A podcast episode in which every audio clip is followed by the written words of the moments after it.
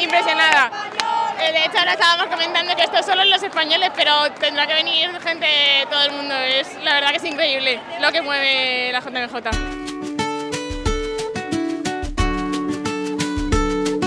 Los jóvenes españoles presentes en la JMJ han superado todas las expectativas. Hay más de 75.000 inscritos. La española es la nacionalidad más presente en Lisboa. Además, 71 obispos de nuestro país participan en la Jornada Mundial de la Juventud, donde se celebrarán más de una veintena de catequesis en español. La primera porque éramos pequeños, fuimos con nuestros padres. La segunda porque éramos preadolescentes ahí un poco. Y ya esta tercera ya éramos más grandes. Yo espero que Dios nos una a todas nosotras mucho más, acercarnos más a Él. Eh, conocer, ¿no? motivarme, ¿no? llenarme de fe un poquito para el año y conocer gente. No me esperaba esto para nada y estoy muy alegre, muy feliz. Y no perderme, por favor, pero no perderme.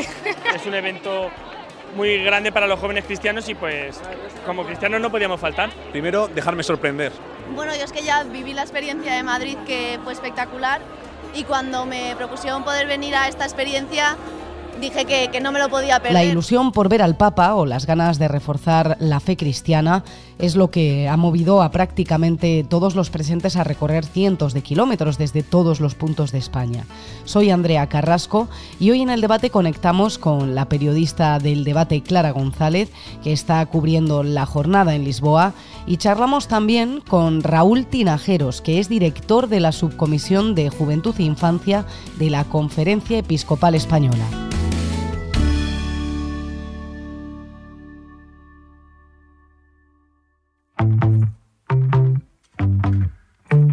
Hoy en el debate, el podcast diario de El Debate.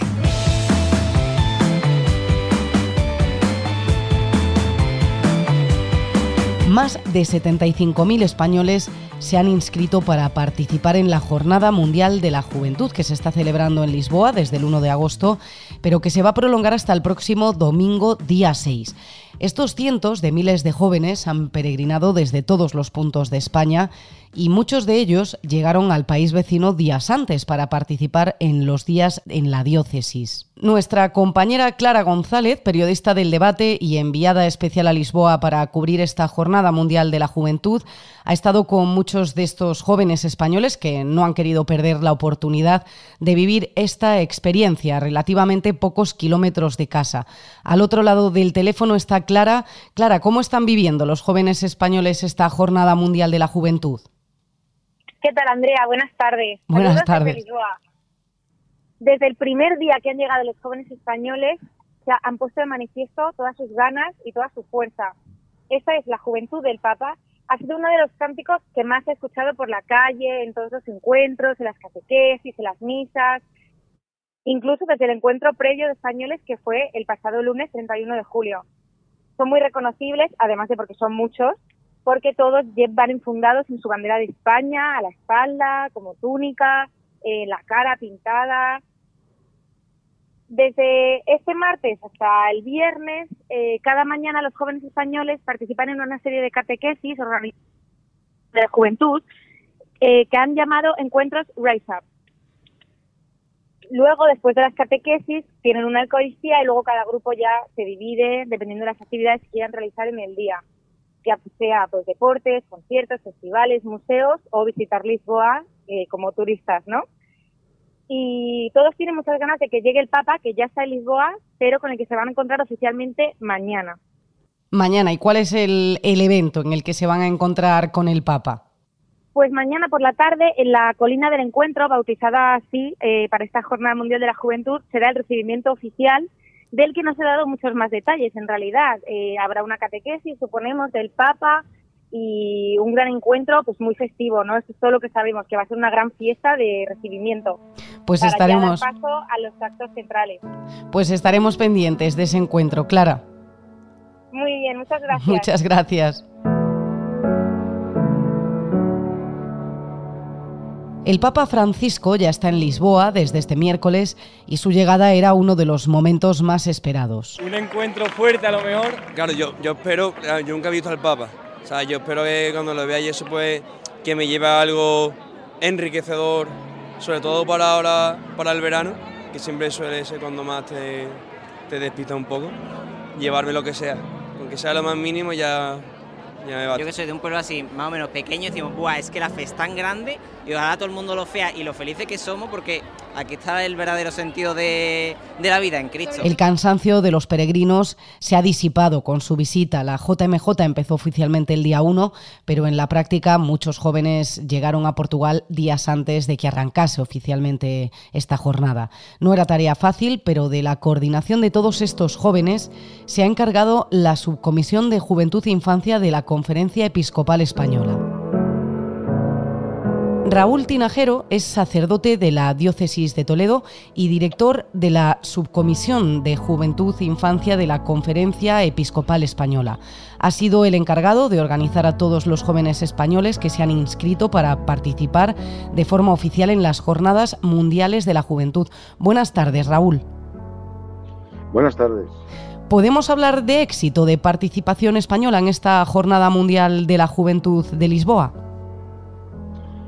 No es la palabra éxito la que nos gusta pronunciar cuando realizamos las actividades pastorales, ¿no? Para nosotros hablamos de, esperanza, de alegría, más que de éxito, ¿no? Porque si no a veces parece que todo lo preparado, trabajado de una perspectiva pastoral se puede quedar en, si es un éxito o un fracaso, ¿no? Yo creo que todo lo que se hace con, un afán de, mostrar alegría, esperanza y vida, en este caso desde el Evangelio, siempre es algo que va a dar sus frutos sean más, sean menos. Ahora, que los números son significativos, sí. Que estamos hablando de una inmensa eh, participación, eh, la más grande de, todos los países en la Jornada Mundial de la Juventud, también. Que nos ha desbordado en el aspecto positivo que, que posiblemente lleguemos a más de, 80.000 jóvenes, incluso pues se habla de 100.000 porque llegarán el fin de semana otros muchos. Eh, pues también, la verdad es que hay que reconocer que ha sido algo que nos ha eh, nos, ha, nos, ha, desbordado en el buen sentido de la palabra. ¿eh? Claro, comentabas que, quizá puedan llegar a 100.000 porque realmente se pueden contabilizar los que se han inscrito, pero puede haber jóvenes que vayan por libre. Sí, es algo que es, por, tradición ya, se, conoce de, las jornadas mundiales, eh, el número de inscritos que hacen su, todo el proceso, diríamos, hasta el pago, hasta lo que es, pues es un número concreto y luego siempre en el fin de semana pues suelen aparecer eh, de distintas realidades que a última hora se animan. Eh, ayer me llamaban, ¿no? Eh, pues mira, estamos pensando que nos estamos viendo la televisión y nos hemos animado y, hmm. vamos a ir un grupo de cuatro, otro grupo de cinco, otro. Es decir, que al final son muchos los que se animan a última hora. Entonces, eso es muy difícil de contabilizarlos porque no se hace un proceso normal de inscripción con ellos. ¿Y cómo ha sido organizar la participación y la llegada de todas estas decenas de, miles de jóvenes que, han asistido a Lisboa? Bueno, pues estamos hablando de que cualquier evento de este tipo, con todo lo que lleva, es un proceso largo, ¿no? Hmm. Eh, la preparación ha sido primero un planteamiento de, ser conscientes de que no hablamos de un, de un, evento aislado, sino que hablamos de un evento que está dentro de todo un proceso, de toda una propuesta eh, de pastoral juvenil que llevamos durante años trabajando. Eh, las jornadas mundiales son esos momentos de, podríamos decir, de, recoger lo vivido y de comenzar otra etapa, ¿no? Pero dentro siempre de un proceso, ¿no? Por lo tanto, es un proceso largo de trabajo con los delegados de juventud, de los responsables de los colegios, congregaciones, que evidentemente ha dado ahora sus frutos.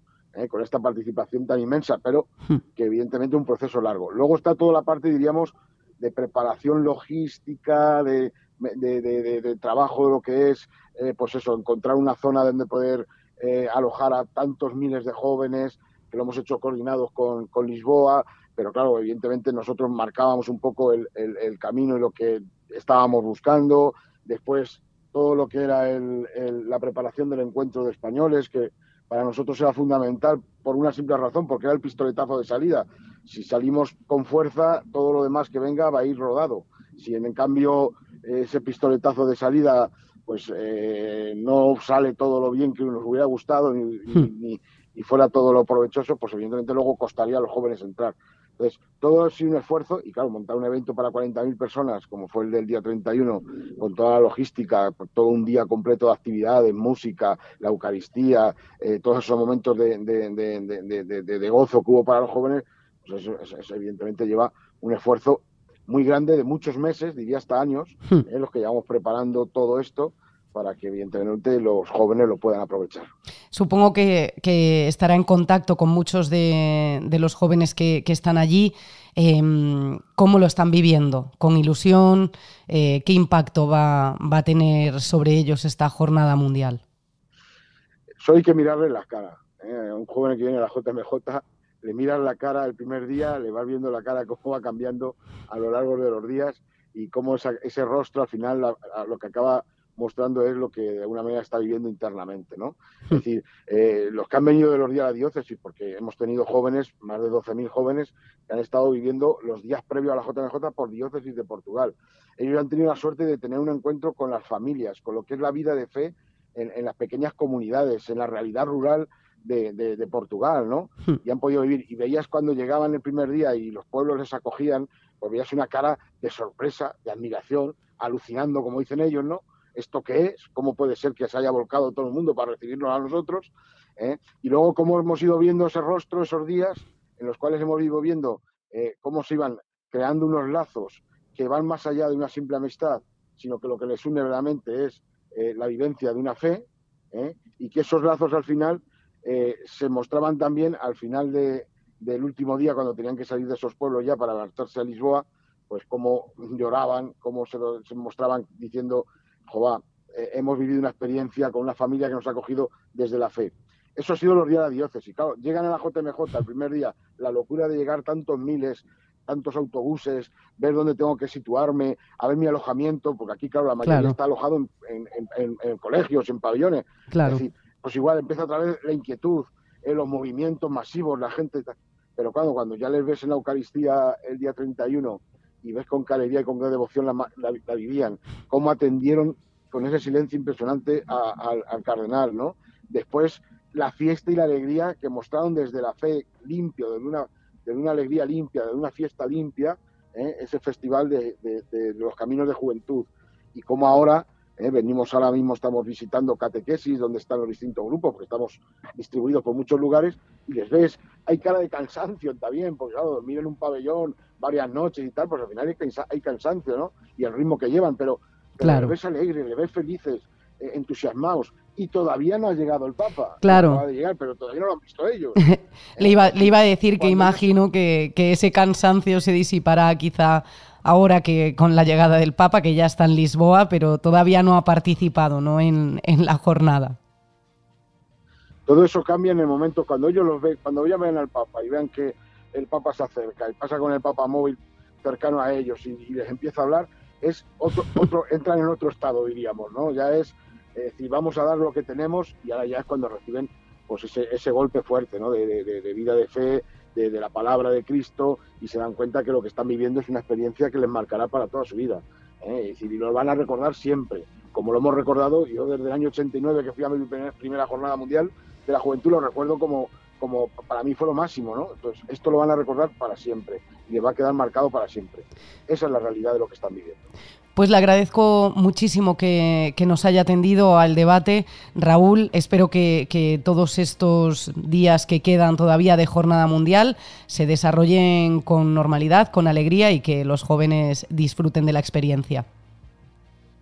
Pues muchísimas gracias y desde aquí por lanzar un, sobre todo una voz de, ánimo, de aliento a todos los jóvenes que están por distintos lugares de, aquí de Lisboa, de españoles, pero sobre todo también a los padres y a las familias que nos escuchen para que se sientan contentos porque sus hijos están viviendo una experiencia maravillosa que les marcará siempre y que van a llegar con tanta fuerza y tanta ilusión que va a, intentar, va a haber que ayudarles a, saberla reconducir, ¿no? Para ver de qué manera toda esa fuerza la pueden después mostrar en su día a día.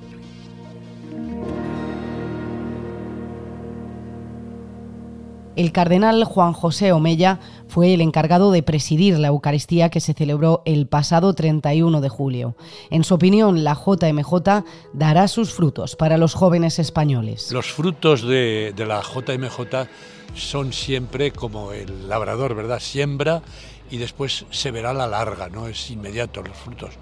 El paso por las catequesis, el paso de encuentro con otros jóvenes, la presencia del Papa, las palabras del Papa, las celebraciones de la Eucaristía, del sacramento de la confesión, todo eso es como el agua que va cayendo y va penetrando en el corazón y luego va haciendo rumiar todo eso dentro y luego se ven esos frutos. Yo creo que esos frutos irán en una línea de una mayor comunión con Jesucristo, que es lo que esperamos, amar más a Jesucristo y seguirle, una mayor comunión entre nosotros dentro de la Iglesia, vivir más la fraternidad y tercero, yo creo y espero y deseo, ojalá sea eso así, que tengamos todos un deseo de evangelizar en nuestro mundo, porque para eso está ese encuentro, para dinamizar un poco más nuestra vocación misionera que viene del bautismo, anunciar a Jesucristo con hechos y con palabras al mundo de hoy.